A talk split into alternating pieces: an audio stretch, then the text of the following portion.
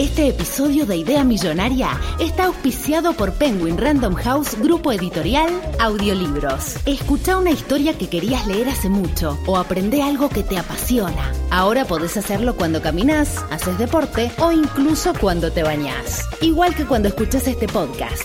Entra a escuchar.com.ar barra Idea Millonaria y encontrá tu próximo audiolibro ahora. Una cerveza rubia, otra cerveza rubia, un minchulep, otro minchulep, un vaso de agua, otro vaso de agua, un aperitivo local, otro aperitivo local, un old fashion, una medida de whisky black label y una botellita de agua. Eso es todo lo que tomé anoche.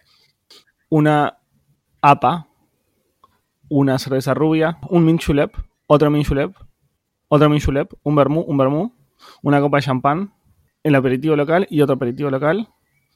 Y me fui a mi casa.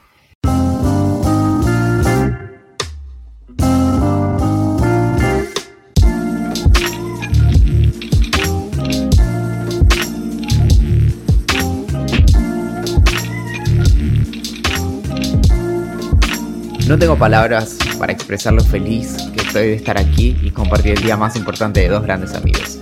Seguramente algunos no saben, pero yo conozco a los novios desde hace más de 10 años, pues somos amigos desde la universidad, y sé que a pesar del tiempo su amor nunca ha disminuido. Sé que van a ser muy felices como hasta ahora, porque no solo se aman, sino que se respetan, se entienden y se apoyan el uno al otro. Que hoy Idea y Millonaria se unan en sagrado matrimonio es algo que hasta hace unos meses jamás hubiéramos imaginado, pero hoy resulta lo más natural del mundo. Quiero presentar al primer testigo, mi nombre es Valentín Muro, largamente perseguido por la justicia por la forma en que bailo. Dicen que en comparación con otras personas, la forma en que me muevo es un crimen. Grabando desde la ciudad autonomática de Buenos Aires. Pero también tenemos, para dar fe de este hermoso vínculo, al probable jefe de gabinete de un posible gobierno de ratones superinteligentes desarrollados en un laboratorio, la figurita difícil del álbum de figuritas. El sonido del plop cuando abrís una botella de vino y no salta ni una gotita. El olor a milanesas cuando se acerca el mediodía. En persona, desde la capital nacional del vidrio, es Axel Marazzi. Hola, amiguito, ¿cómo estás? Estás muy lejos, no te puedo abrazar. ¿Sabías lo de la capital nacional del vidrio, no? Obvio. Ah, porque yo me enteré hace cinco minutos. Claro, es que para el que no sabe, yo estoy en este momento en la casa de mi abuela, grabando desde la casa de mi abuela, desde el patio de la casa de mi abuela, más exactamente. Y que es en Verazategui, y Verazategui es la capital nacional del vidrio. Y creo que es lo único que es, así que todos acá saben eso. Es la segunda línea. Sabes que yo empecé a escribir esa introducción y puse Capital Nacional de, de qué invento. Así que busqué Verazategui en, en Wikipedia y me apareció eso directamente. Sí, sí, es como te decía. eh, es como. Es lo que tienen. Digo, te, te van a reconocer por eso. Va, tienen eso y también una calle que se llama Néstor Kirchner. Que no sé si la habrán vuelto a cambiar ahora. No sé. Todo mierda. Ahora, ¿cómo se llamará ahora? Mm, Mauricio la calle, Macri. la calle de Juan Carlos. La, la calle de Juanca. Bueno, no, también hay, hay otras. Hay, hay otros datos interesantes, ¿no? En 1895 se creó la parroquia San Francisco, que es la primera iglesia de la zona. Mirá vos. Bueno, siempre retrocediendo. Sí. Y la escuela laboral emblemática es la Escuela de Educación Técnica número 3, el Politécnico. Bueno, esas cosas yo ya no las sabía. Y la tasa de desocupación es del 7,7%, Axel. Me, parece muy bien. Para no hablar de, de esto, que la verdad que creo que no le importa ni a la gente que vive acá, em, te cuento, ¿te acuerdas que te, cuen- que te dije que iba a ir a ver al cuelgue? Y finalmente sí fui a ver al cuelgue. No, colega, Así sí, que- perdón, tenía que. No, colega. Sí, está bien, está bien. Fue, un, fue un, un buen chiste. Fue en el, en el complejo Art Media que queda en la calle Corrientes, que es nuevo. Eh, queda como a donde arranca, arranca, arranca la calle Corrientes, eh, no en el bajo, sino en, en la parte de, de Chacarita. Cerca de Dorrego, ¿verdad? Claro, re cerca de Dorrego. De hecho, está en Corrientes y Dorrego. Y, y el lugar está buenísimo, boludo. Yo no lo conocía. Ese es el lugar donde se hizo la de- lo de Tomás García, de la muestra de Yandón el año pasado. Mirá vos. Claro, bueno, el lugar está buenísimo y cuando nosotros, yo fui con Agustín, un amigo, y fuimos por prensa, fuimos acreditados. Entonces, cuando vas por prensa, usualmente tenés que llegar relativamente temprano porque estás en una lista, siempre algún quilombo hay porque no estás en la lista y tenés que hablar con la persona que te invitó y no sé qué, bla, bla, bla. Así que fuimos temprano, fuimos a las siete y media porque se abrían las puertas a las 8 y llegamos, fuimos a, anunciarnos, nos dijeron, mira, falta, falta imprimir una lista, no están todavía, no se preocupen, vengan en media horita, cuando abran las puertas eh, pasan sin problema. Bueno, dale. Nos fuimos a tomar una, birra a la plaza que estaba enfrente eh, y empezó como a, tronar, o sea, como una tormenta brutal que parecía que se iba a caer el mundo. Al final no llovió ni no, no, llovió demasiado, llovió pero no mucho. Y cuando entramos, el lugar estaba increíble. Hay, como, había como una especie de instalaciones artísticas distribuidas por el lugar. Una banda tocando jazz, en, no en el escenario grande, sino como en otro lugar. Una bandita, no, eran dos chabones. Que ¿Siguen teniendo las salas? Porque cuando fue lo de Shandon hubo, eran, creo que si no me equivoco, eran ocho salitas y en cada una había una obra. No, no, no, esto estaba todo como abierto. Y al estar abierto era un lugar inmenso. Ah. Yo sentí que no se llenó incluso de lo grande que era y, el Cuelgue es una banda que mueve bastante gente. Y otra cosa que era muy interesante que después me dijeron que es bastante normal, pero yo no estoy yendo mucho a recitales, así que quizás eh, me sorprendió, pero es algo viejo. Es que estaba como dividido en dos partes el, complejo. Una era para mayores de 18 y otra era para menores. Entonces, para empezar, el, evento está buenísimo porque era apto para, para, todo público. Y después, si vos querías tomar una birra o comer algo, te daban una te pedían el documento, te daban una cintita y, pasabas a donde, donde podían comprar eh, bebidas los mayores y, y Morphy. Entonces, pasabas ahí, subías al segundo piso, te tomabas una cerveza, comías algo, bla, bla, bla, y después el lugar del, donde está el escenario para que todos puedan ver bien la banda, ya seas mayor o menor, estaba afuera de ese, de ese como circuito para grandes. Así que cuando empezó la banda estuvo muy bueno porque salimos de ese, como ese corralito para mayores, nos metimos en el medio del público, que como estaba como súper cómodo. Y, finalmente vi al Cuelgue, que es una banda que sigo hace bastante tiempo, diría años, y, nunca había ido a verlos en vivo, ¿viste? No, sé, no soy muy fan de las multitudes, pero me gusta también mucho ir a, recitales. Así que es algo que tengo que solucionar. Y fui y, mm, me, encantó, me pareció buenísimo, tocaron como 20 temas. Y un detalle que estuvo increíble, que yo ya ahí me saqué, empecé a saltar como loco, eh, es que estuvo Woz, el, trapero como más importante ahora del momento, eh, que tocó dos temas con ellos. Uno creo que lo improvisó, no sé si, o, no, me acuerdo cuál es, y otro es Parque Acuático, que es uno de los últimos temas del cuelgue, y estuvo muy bueno, muy, muy, muy, muy bueno, me gustó muchísimo.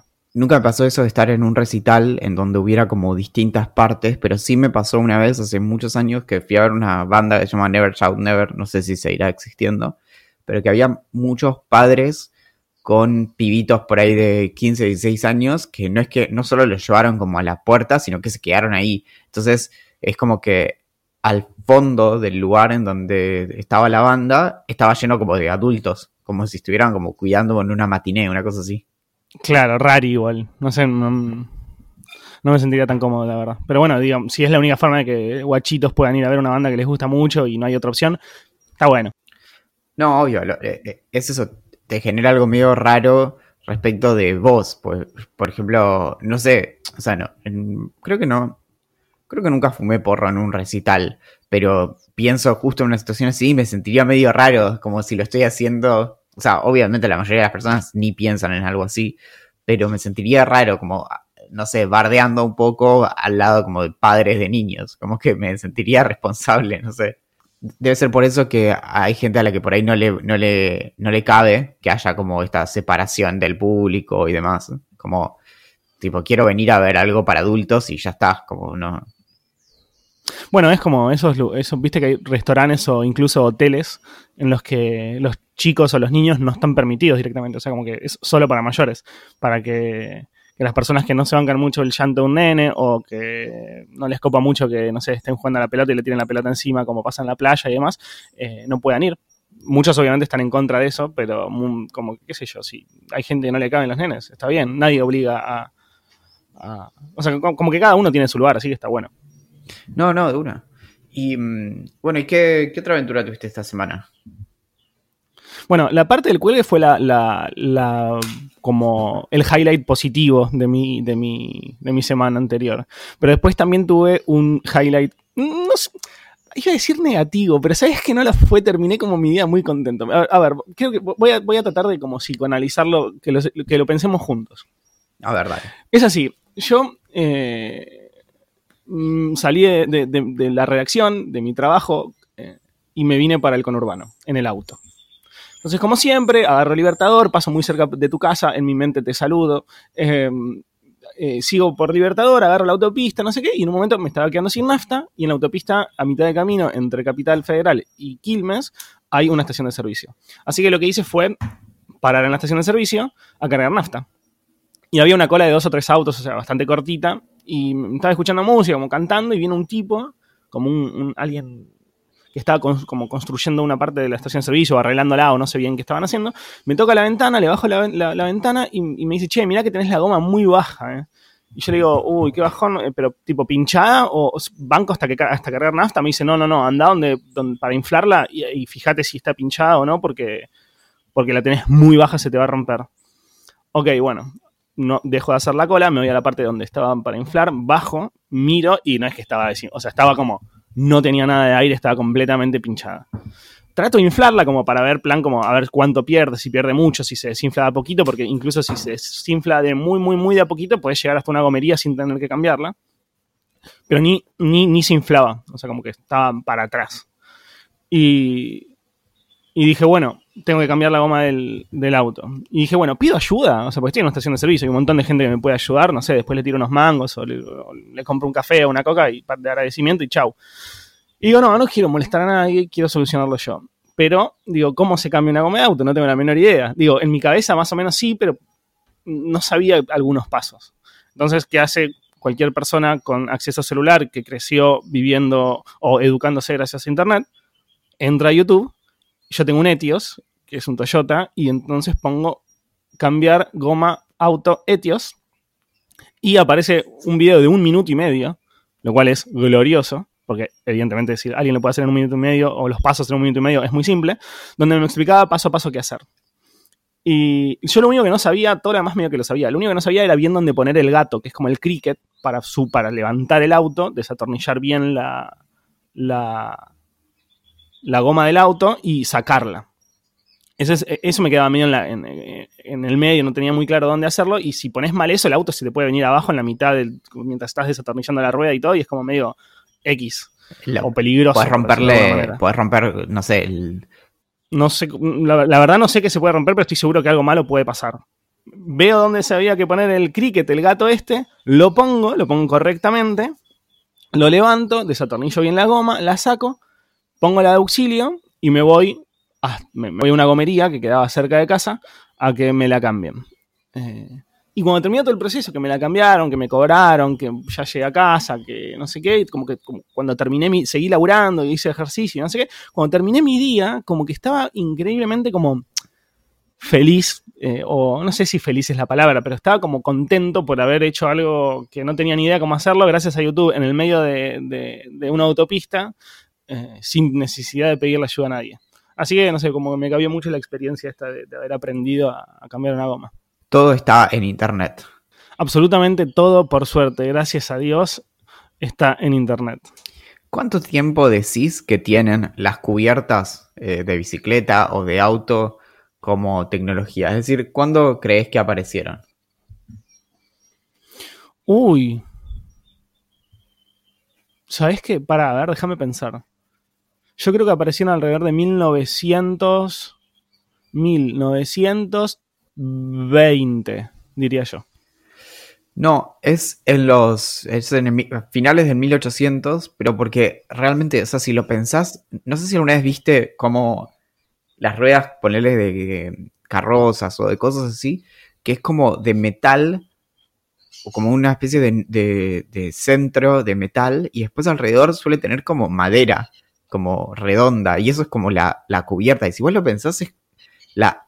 Claro, er, o sea, pensá que no había, eh, no había asfalto, y al mismo tiempo usaban eso, era como muy terrible, como que seguramente las carrozas y todo eso se, destruían una vez por semana, no me lo puedo ni imaginar.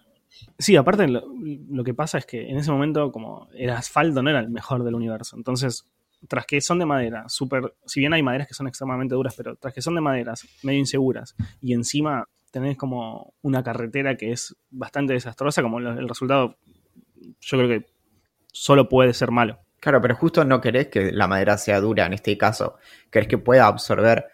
Por eso digo como... Claro, golpes. Claro. Y algo que es muy loco, todo esto me enteré investigando recién sobre, sobre los, eh, las cubiertas, pero que obvio que si bien apareció a fines de 1800, en realidad era bastante acertado porque, la, por ejemplo, la goma sintética se inventó en los laboratorios de Bayer, ¿viste? Los, de los medicamentos, en los años 20, como vos habías dicho. Y Michelin, ¿viste? Los que hacen, eh, bueno, cubiertas. Eh, Sí. Compraron a Citroën en 1934. O sea, la empresa de cubiertas compró a Citroën. Y me parece increíble. Como hoy, no, no sé cuál es la situación de, de Citroën, pero mm, me parece muy flashero. Sí, pensaríamos que es, que es al revés, que la empresa de autos podría comprar una empresa de, de cubiertas más que viceversa. Claro. Y bueno, nada, y eso. Entonces, el, como cuando vos, vos te fijas también los, los viejos autos que son, viste, son como adaptaciones de, son muy parecidas a una carroza, como los, los primeros modelos de autos. De hecho, los que aparecen como en Peaky Sí. Blinders, ¿viste? Que tienen como esas... Bueno, yo dije, yo lo que dije a nivel eh, cuando nacieron las cubiertas, lo dije pensando en relación a Peaky Blinders. Claro.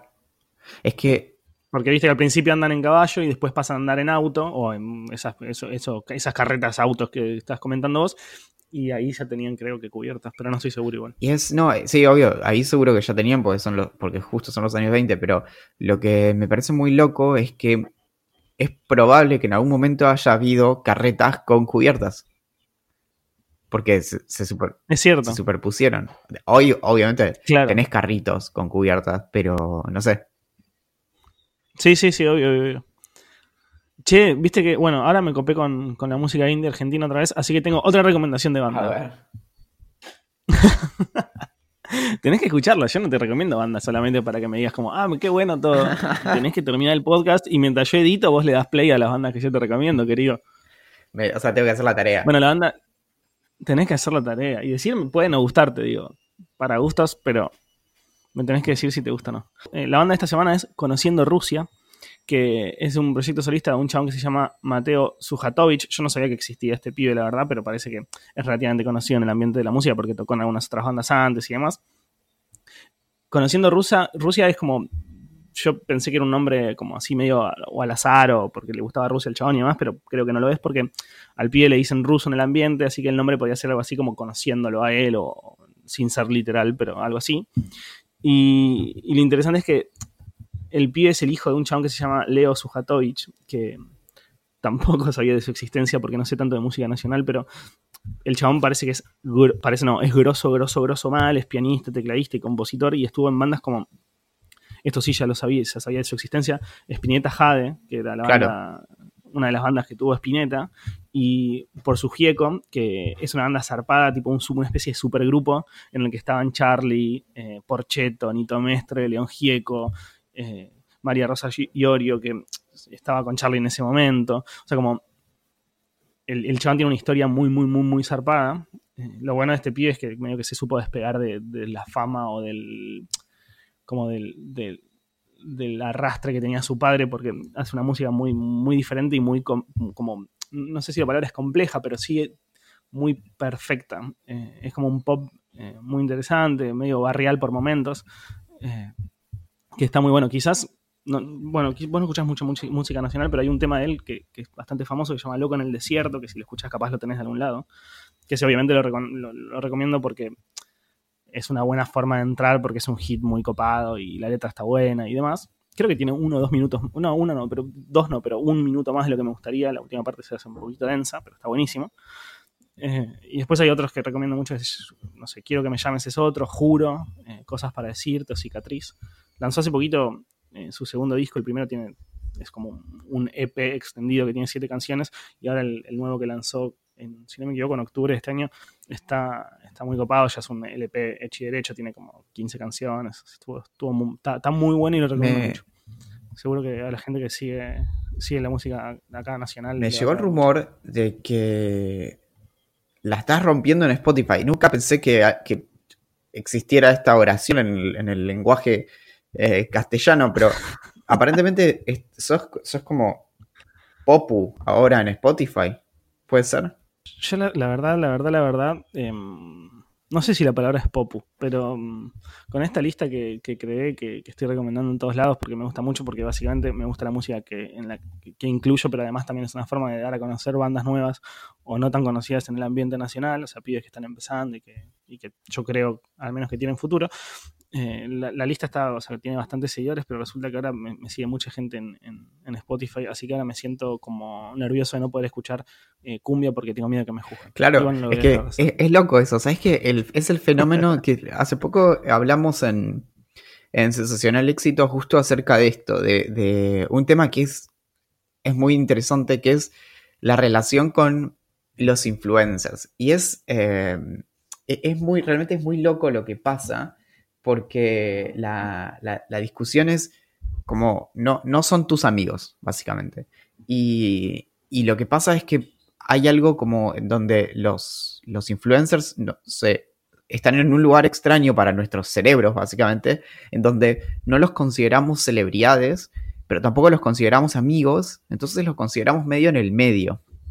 Y, esto tiene que ver con, un fenómeno de, de, que nosotros, por lo general, no, o sea, en, psicología, eh, eh, respecto de esto, hay, una, como un marco conceptual que es el de pensar las comparaciones hacia arriba, hacia los costados y hacia abajo. Entonces, hacia arriba es muy obvio, ¿no? Como vos ves a, no sé, actores y famosos y celebridades y yo qué sé, o incluso, no sé, eh, en otro plano como grandes figuras académicas y demás. Hacia los costados es con tus pares, con tus amigos, y hacia abajo suele ser como cuando pensás como, bueno, yo la tengo mejor que, esta otra gente, por ejemplo. Sí, es cierto. Sabes que no lo había pensado nunca de esa manera. Pero lo, estaba pensando, estoy, estaba pensando a medida que vos lo relatabas, cómo lo siento yo, y la verdad que sí, lo siento exactamente así. Es muy interesante. Bueno, y lo que mm, algo que es muy loco con eso es que cuando todo esto surgió de una, de una nota que encontré que era como, bueno, como qué, qué, onda, como qué, nos pasa con, con esa gente. Y mm, lo que pasa con los, con, por ejemplo, algo muy loco, esto está, obviamente hay, experimentos de este estilo que ya sabes que son muy divertidos, pero respecto a qué nos pasa cuando vemos imágenes. Entonces, por ejemplo, cuando vos ves una imagen producida de una celebridad que lo ves como en una revista y ves que tiene vestuario y tiene iluminación y tiene cámara y tiene como toda una puesta en escena que decís como, bueno, eso está fabricado por ejemplo, para que esa persona se vea bien, para que, bueno, sea interesante o lo que sea, pero vos lo, lo, lo tomás como, como si fuera justamente eso, como una fabricación. Ahora, cuando esa misma persona famosa o lo que sea sube una selfie, incluso si la selfie es una de 80 que se sacó para ver cuál quedaba linda, incluso si la selfie está editada, incluso si lo que quieras, vos sin darte cuenta lo percibís como algo que alguien te está confiando, como algo que em, está dándote como en, intimidad, de algún modo. Entonces es como, bueno, te, muestro esta otra faceta, no importa si lo están viendo millones de personas en algunos casos, sino que así es como lo percibís. Entonces, la forma en la que empezás a, relacionarte con esas cosas es más eh, lateral, la comparación. Entonces, te, te, te comparás como si fuera algo extraño, porque vos sabés que tiene millones de seguidores, entonces no es una persona normal, pero te cuesta bastante como verlo en ese sentido. Sí, lo, sentís un poco más, por decirlo de alguna manera, o lo siento yo de esa manera, sincero quizás, o, transparente. Incluso cuando sabés que es como decís vos, o sea, como quizás para yo llegar a hacer esta story o, hablarle a la cámara y que quede bien, hice 14 antes y esta es la que más me gustó, pero no significa que, eso sea interpretado por, el, por, el, por quien recibe el mensaje justamente lo que tiene todo esto es que en esta, por ejemplo, esta, cuando vos te fijas, esto me interesa ver como qué opinas, pero hay una teoría que es la teoría de los lazos eh, débiles, que es de, si no me equivoco, un, psicólogo que se llamaba eh, como Granover o algo así, que dice como, bueno, los, los criterios, vos hacete una lista mental ahora cuando te digo estas cosas, ¿vale? Bueno, entonces, y tildando, ¿no? Como las cosas que definen la fuerza o la fortaleza de un vínculo son intimidad, esto de la confianza, esto de exponernos, de, animarnos a, mostrarnos de cierta manera frente a ciertas personas, el nivel de intensidad emocional, es decir, qué tan cargado eh, es o no lo que, lo que le compartimos a alguien. Es decir, si le compartimos algo como completamente trivial, como bueno, hoy, hoy fui al supermercado, o le digo como no, la verdad, no sé, ando rebajón o lo que sea. Eh, el tiempo, hace cuánto tiempo que tenemos un vínculo con una persona, es algo que por lo general mapea bien con la, con la fortaleza del vínculo. Es decir, puede pasar que tengas un vínculo muy intenso en muy poco tiempo, pero por lo general, alguien, como solamente por conocerlo hace cinco años, tenés cierta estima que no tenés con alguien que conoces hace uno, por ahí. Y el último elemento es la reciprocidad. Es que todo esto también aplique del otro lado hacia nosotros. La pregunta es, cuando vos ves un influencer, ¿cuántas de estas cosas se cumplen? A ver, yo creo que cuando veo un influencer exitoso, creo que se cumplen todos a ver. Intimidad se cumple. Confianza se cumple. Exponerse se super cumple. Intensidad emocional, creo que los influencers más exitosos son quienes se muestran vulnerables y cuentan sus, verdaderos problemas. No, como decías vos, miren qué bueno esta ropita que me compré o miren qué bueno este eh, maquillaje que tengo nuevo, sino quienes cuentan sus problemas, además de, de, sí mostrar que compraron en el supermercado y cuál es su nuevo maquillaje o su, nueva, eh, o su nuevo auto.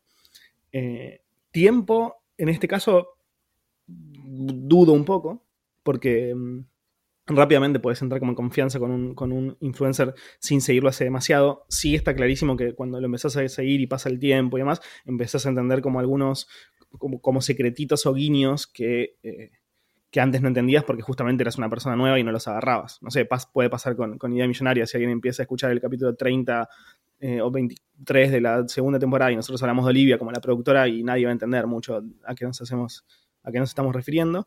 Y la reciprocidad creo que acá no hay tanto, la verdad, porque nada, siento que si bien las redes sociales lograron conectarnos con influencers o con personas famosas, eh, no hay tanta reciprocidad. Creo que ellos nos hablan a nosotros y no hay mucha vuelta, o sea, como no hay una ida y vuelta real al menos.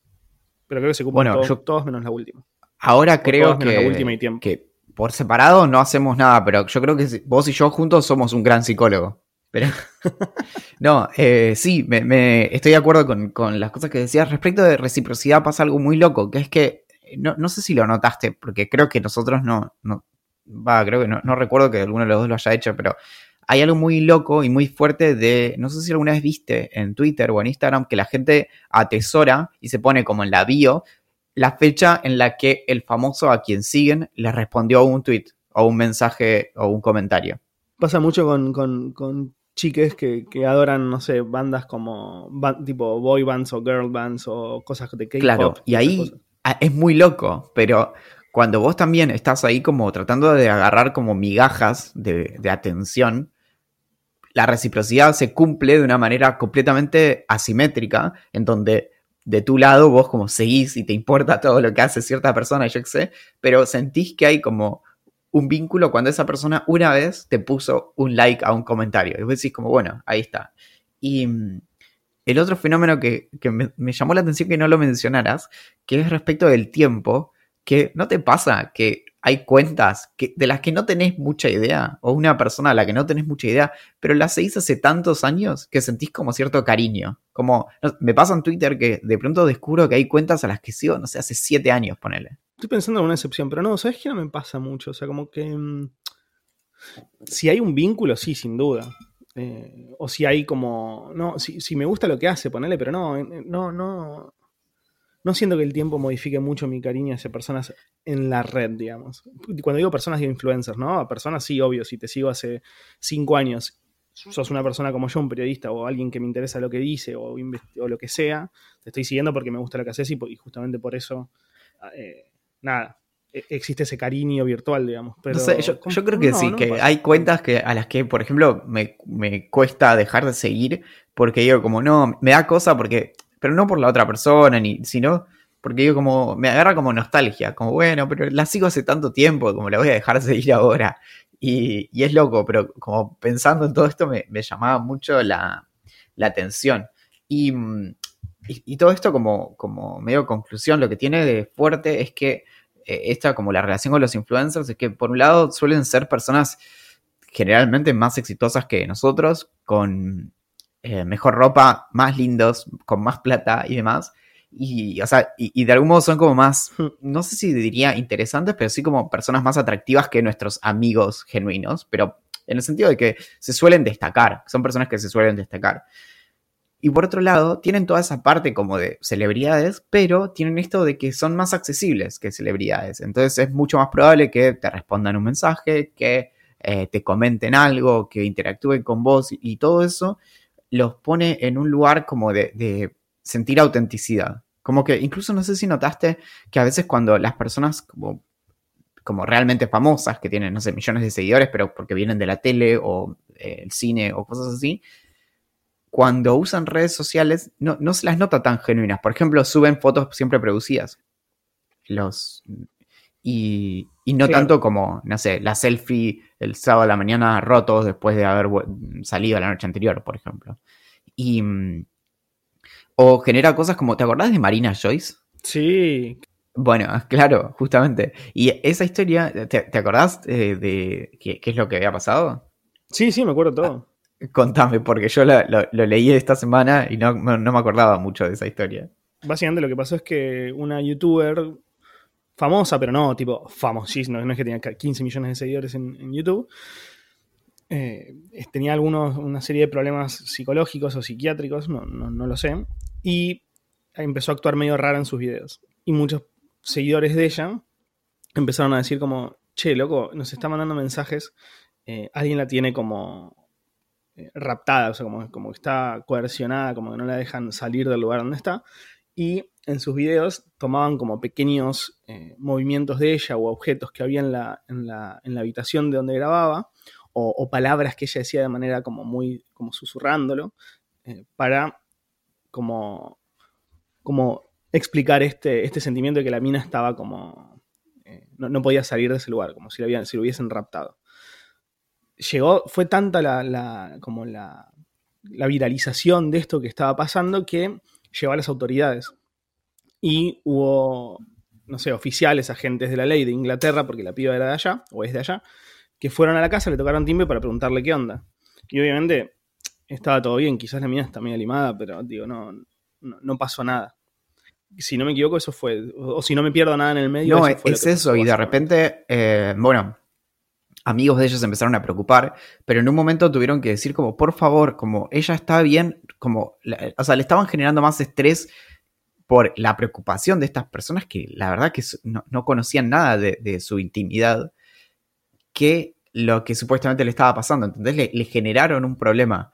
Y, y es como un, eh, es un lindo ejemplo de, de todo esto, un lindo ejemplo bastante trágico, de cómo las personas pueden como flashear eso, como que conocen a alguien a través de redes o a través de YouTube o lo que sea, y se vuelcan la vida real y nada, y, pasan cosas eh, densas también. Sí, sí. Es que en realidad pasa un poco lo que decís vos. O sea, la realidad es que podemos pensar que conocemos a las personas que están del otro lado. eh, pero no, no, no es así. Muchos son un personaje, muchos se muestran de esa manera, pero no son nuestros amigos. No sé, yo por ejemplo sigo bastante a, a Rama de Bajoneando por ahí, que es un youtuber para el que no lo conoce, que básicamente sale a comer afuera y hace reseñas de restaurantes o de, o de, o de hamburgueserías o de, lo que sea, de ir a morfar. Y, y el chabón muchas veces le sacan fotos por la calle y le dicen, che, te crucé por tal lugar. Y el chabón muchas veces sube historias diciendo como, che, loco, no, me- no, no hagan eso, boludo, no está bueno. O sea, no está bueno que yo vaya caminando por la calle.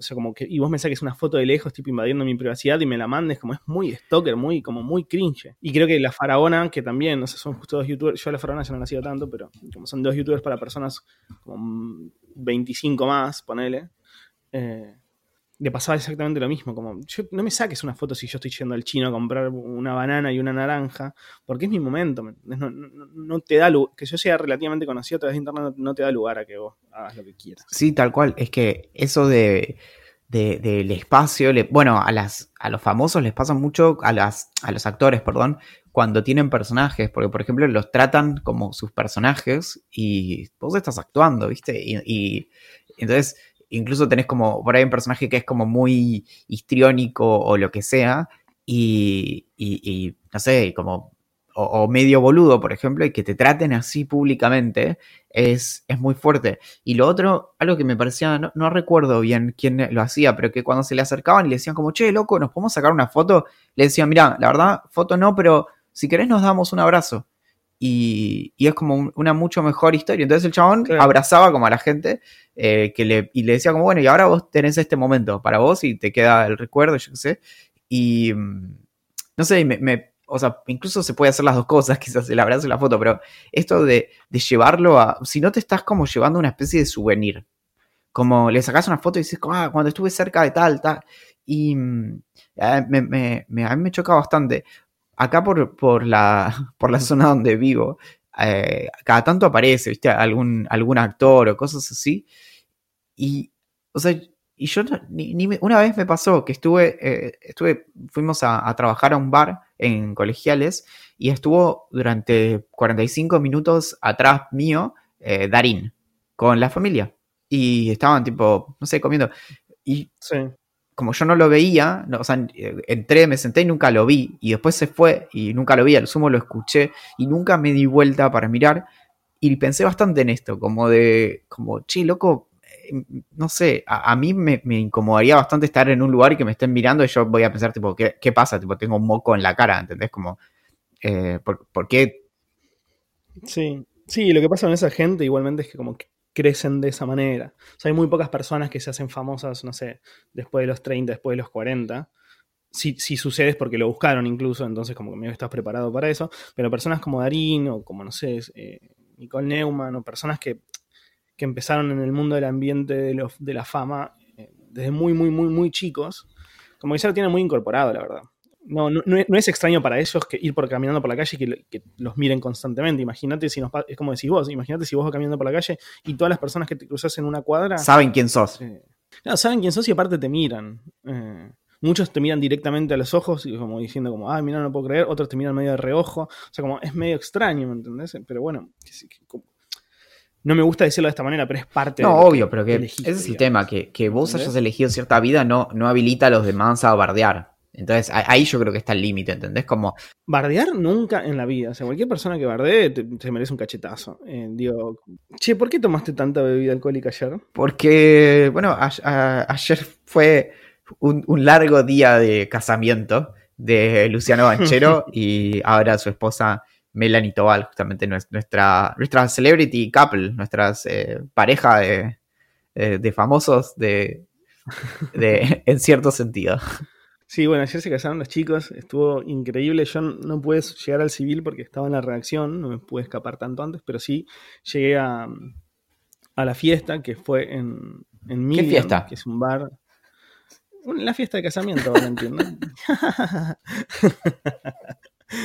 y fue en Million, que es un bar que queda en el en, en Microcentro, cerca ahí de Microcentro, no sé bien cuál es la zona, pero creo que para, Paraná y Santa Fe. Es un bar que está buenísimo, que tiene como varios pisos y tiene tragos riquísimos y un, y un patio que es muy lindo, como, como muy eh, antiguo, como- por decirlo de alguna manera. Y, y la pasamos bomba, bailamos un rato, hablamos con, con Tomás Balmaceda, eh, estuvimos con Luciano, con Melanie, conocimos gente copada, eh, nos tomamos todo lo que había básicamente. Y después, por, como si no hubiera alcanzado ya esa joda, una especie de after party en, el- en Faraday, que es un bar que, que está en Belgrano, eh, al, que, al que Luciano va siempre, después de, sensacional éxito, confío. Y mm, nada, también comimos ahí, charlé con, con Eli y su esposo, con Fío y su novio, con, con, con personas que no tengo la más mínima idea de cómo se llaman, pero son muy copadas. Eh, no sé, un chico que, tenía, que era, creo, era medio famoso y tenía una panadería que hacen cosas de pan de masa madre. No sé quién es, pero bueno, seguramente su proyecto es increíble.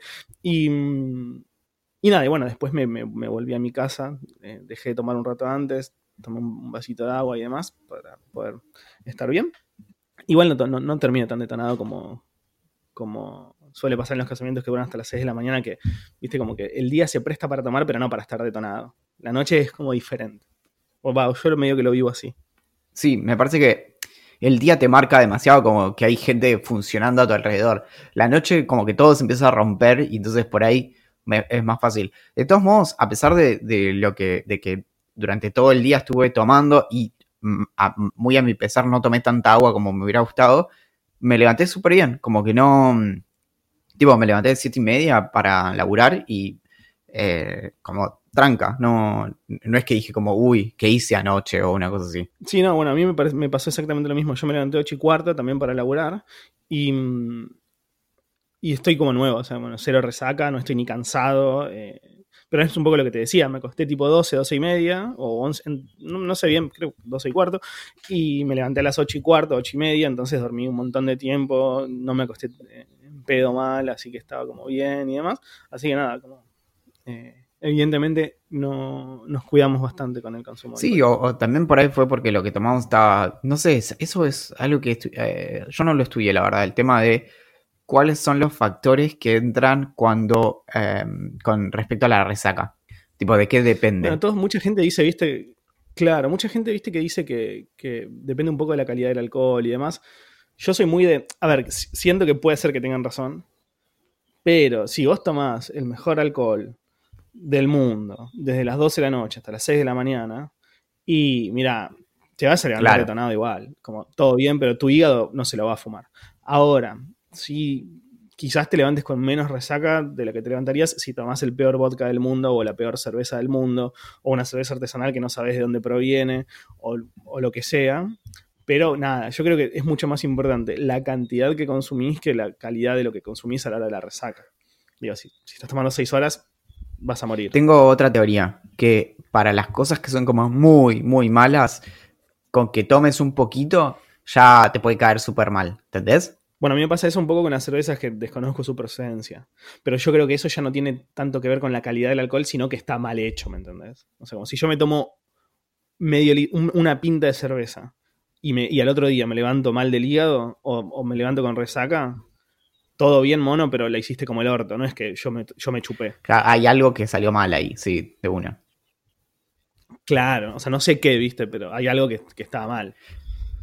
Es una especie de, o sea, lo, tomo como una especie de intoxicación incluso. no puede ser que me tome medio litro de cerveza cuando me puedo tomar 45, o no digo, estoy exagerando, pero cuando puedo tomar mucho más sin siquiera estar alcoholizado y al otro día me levanté con dolor de cabeza. O sea, obviamente el problema es otro. Axel, ¿qué, novedades tenemos del Club de Lectura del Libro Legrand? Del Club de Lectura del Libro Legrand lo que podemos decir es que tenemos los libros y otra cosa que podemos decir es que estamos organizando la, nueva juntada de Día Millonaria en persona y que los libros los vamos a entrar en ese momento. son los, estos son los libros de octubre y ahora en noviembre toca audiolibro, ¿verdad? Exactamente. Exactamente. Nos llegó un comentario hace unos días que yo te juro que me quedé, me quedé medio como helado cuando lo vi, como a veces me pasa cuando veo algo demasiado lindo, que digo como, bueno, no, o sea, tengo miedo de que si lo veo es como que se queme, como si fuera tipo una, una imagen que se autodestruye. Entonces como no, quiero, quiero que siga ahí. Pero es un, es un mensaje que, no, que escribió eh, Lilo, Leila, en, que es una ideante que es parte del Club de Lectura de Libros Legrand desde el principio y escribió en Twitter que dice, recién me di cuenta de que los últimos libros que leyó mi abuelo fueron El puente de Guy Tales y Los suicidas del fin del mundo de Leila Guerriero. Este último es de mis libros favoritos. A estas obras llegué gracias a Idea Millonaria y sus recomendaciones. Jamás hubiese pensado que un podcast llegaría a formar una parte tan importante de mi vida. Esos libros formaron un último lazo entre mi abuelo y yo. Gracias Axel y Valentín. No puedo, no puedo. La verdad que es un, es un, es un mensaje que a mí me emocionó mucho también. Eh, nada, son estas cosas que pasan con el podcast que no, lo, no, no pensás que iban a pasar, la verdad. O sea, como conocer gente tan interesante y que te cuenten cosas tan lindas o que te hagan reír tanto, que te emocionen tanto como este mensaje en particular.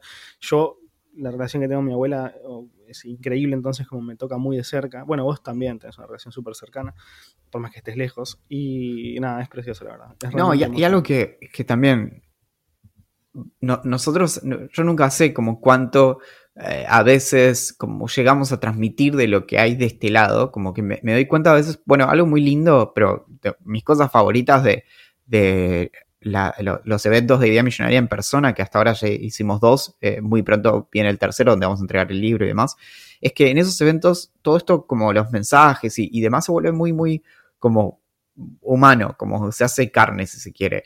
Y, ahí las personas te cuentan como, no sé, como eh, estos mensajes del estilo de, bueno, me río en el colectivo, pero cuando las personas realmente se entran a, contarte como, bueno, la verdad es que cuando ustedes hacen esto, me pasa esto y lo otro, y te llegan este tipo de historias que vos realmente eh, es imposible poder pensar como, o sea, nosotros todo el tiempo estamos como tirando piedritas en un estanque y, no tenemos idea de a, qué costa llegan las, las olas que se hacen. Y, mirá la, imagen hermosa que acabo de regalarte. Pero, pero realmente pasa eso, porque, no sé, como cuando elegimos el puente, eh, que lo, elegí yo justamente entre las opciones que vos me, me diste, es, un libro que a mí me parecía atractivo como por, la cuestión como eh, periodística y crónica e ingeniería civil y puentes y yo qué sé, y todas cosas así. Y como que eso termine cautivando a una persona que es muy importante para otra persona y que genere, por ejemplo, conversaciones o, lo que sea, es inmenso, porque vos, de tu lado es como, bueno, yo elegí un libro para, para, un montón de personas y nada más, pero no, no pensás en cómo todo eso tiene todas estas consecuencias y ni hablar de todas las historias que no conocemos. Exacto, a mí me pasó un poco lo mismo cuando, cuando leí este mensaje de, del hilo. Em, pensaba en que hay muchas personas que nos escuchan y que quizás vivieron cosas. Decir similares quizás es mucho porque la verdad que esto en particular es algo increíble que no creo que haya pasado otra vez, pero que sí son muy profundas o muy privadas eh, o muy personales, gracias o por culpa de o como sea, como, como como, sea que lo podamos decir, eh, gracias a Idea Millonaria. Y es muy zarpado, o sea, como nosotros nos cagamos de risa y todo y la pasamos increíble y, ese es el principal motivo por el cual lo hacemos, pero estos mensajes es como que te dicen, como que te dan una fuerza increíble. como, que son el, no, quiero decir el verdadero motivo porque no, no, son el único. No, y, también este, dan un poco algo que, que, a mí me pasa cuando hablo con, con, con las personas ideantes en, en los eventos, es que de pronto te da dimensión de lo que estás haciendo también. Como que de este lado, como bueno, estamos charlando y ya, está. Pero del otro lado, hay gente real que te está escuchando y que le pasan cosas y que de repente, no sé, como su día puede ir en una dirección distinta porque, porque algo le llamó la atención, porque algo le causó risa, por, no sé, porque eh, le respondimos un mail o hicimos, no sé, un montón de cosas así que, que te marcan como eso, como que de algún modo te, te obligan a tomártelo en serio no en un sentido como solemne, sino como, bueno, nada, estás, estás haciendo algo que, es relevante, no sé, es, bueno, nada, es, demasiado filosofar acerca de esto, pero, eh, no sé, eh, está muy bien. Me gusta. Veamos qué, pasa con los próximos libros. No tenemos mucho tiempo, pero tenemos algunas preguntas que nos quedaron de la semana pasada que quizás podamos responder. Sí, ah, bueno.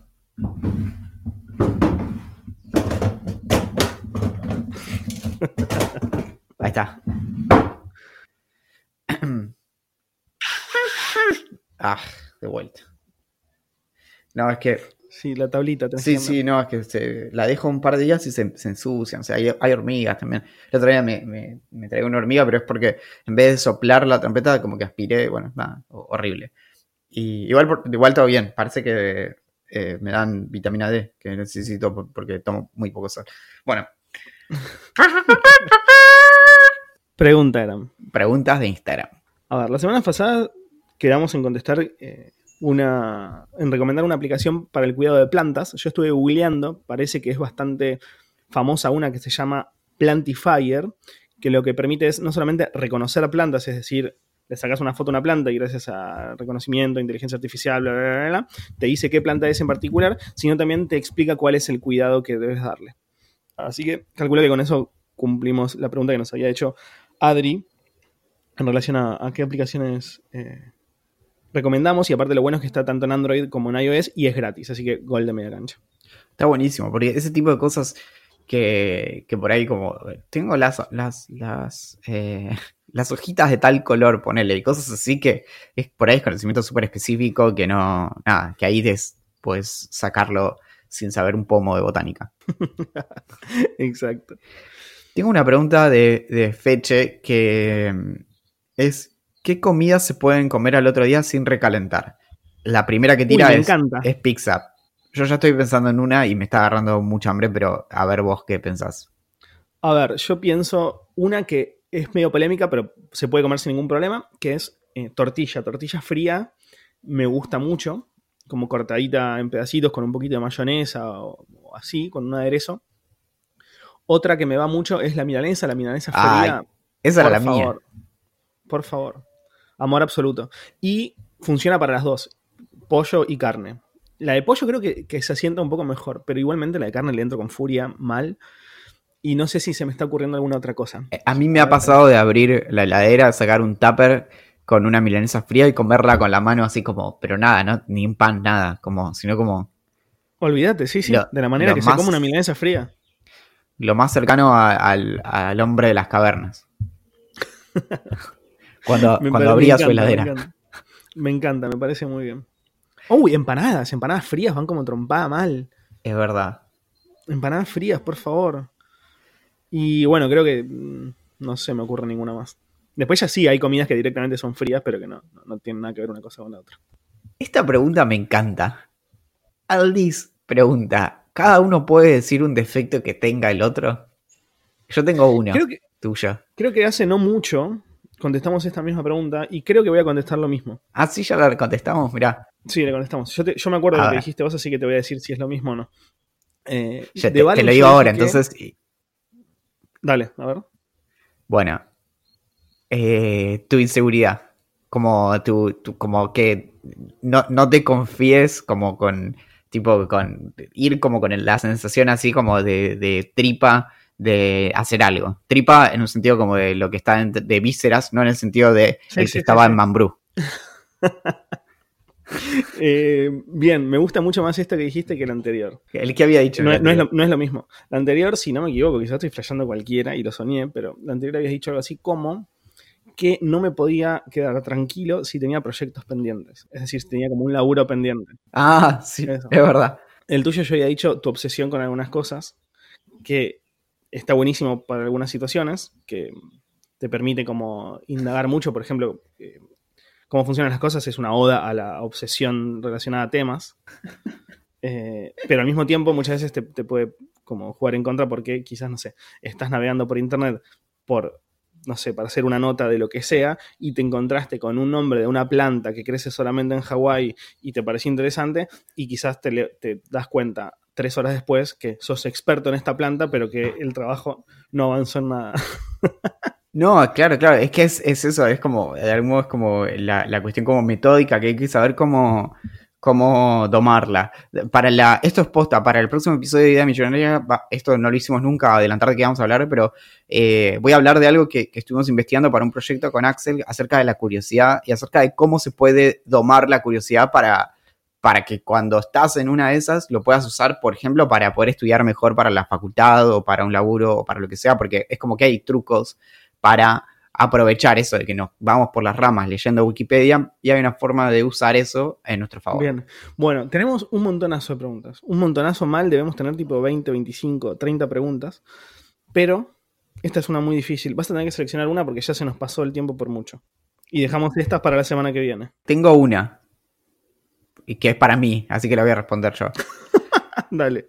Eh, Guido, eh, que es nuestro eh, amigo mentor de whisky, que hace Metal Pro Pop, que es un podcast que siempre recomendamos, pregunta, ¿Black Label o Double Black? Se refiere a las eh, distintas ofertas de Johnny Walker. En, en el orden de, de Johnny Walker viene Red Label, Black Label, Double Black y después el resto. Mm, Esto es muy... ah, me, costó reconocerlo, pero a mí me gusta más Black Label que Double Black, incluso cuando, aunque es más barato, porque mm, el otro tiene un tipo de... El Double Black tiene un tipo de sabor y muy, muy intenso, como muy... con mucho como humo y mm, que, que es como que le queda el doble, como le, le queda más sabor a la madera y demás, y no me gusta mucho, me- se me hace como más duro, que es, es raro, porque por ejemplo los whiskies cuanto eh, más caros son, eh, son más suaves. Y, mm, o sea, la primera comparación de eso, si vos tomas un red label solo, por ahí que no te cabe, pero un black va perfecto. Así que eso, eh, eso lo descubrí hace poco. Guido justo me regaló para mi cumpleaños una botella de Double Black, está todo bien, la, la tomo, me gusta, pero me di cuenta de que me gusta más como el, el- el sabor de la otra. Bien, la última, va, la única que voy a elegir yo. Es, ¿compraron algo? ¿Comprarían algo en el Cyber Monday? Nos pregunta Emma 1, Emma 2, Emma 3.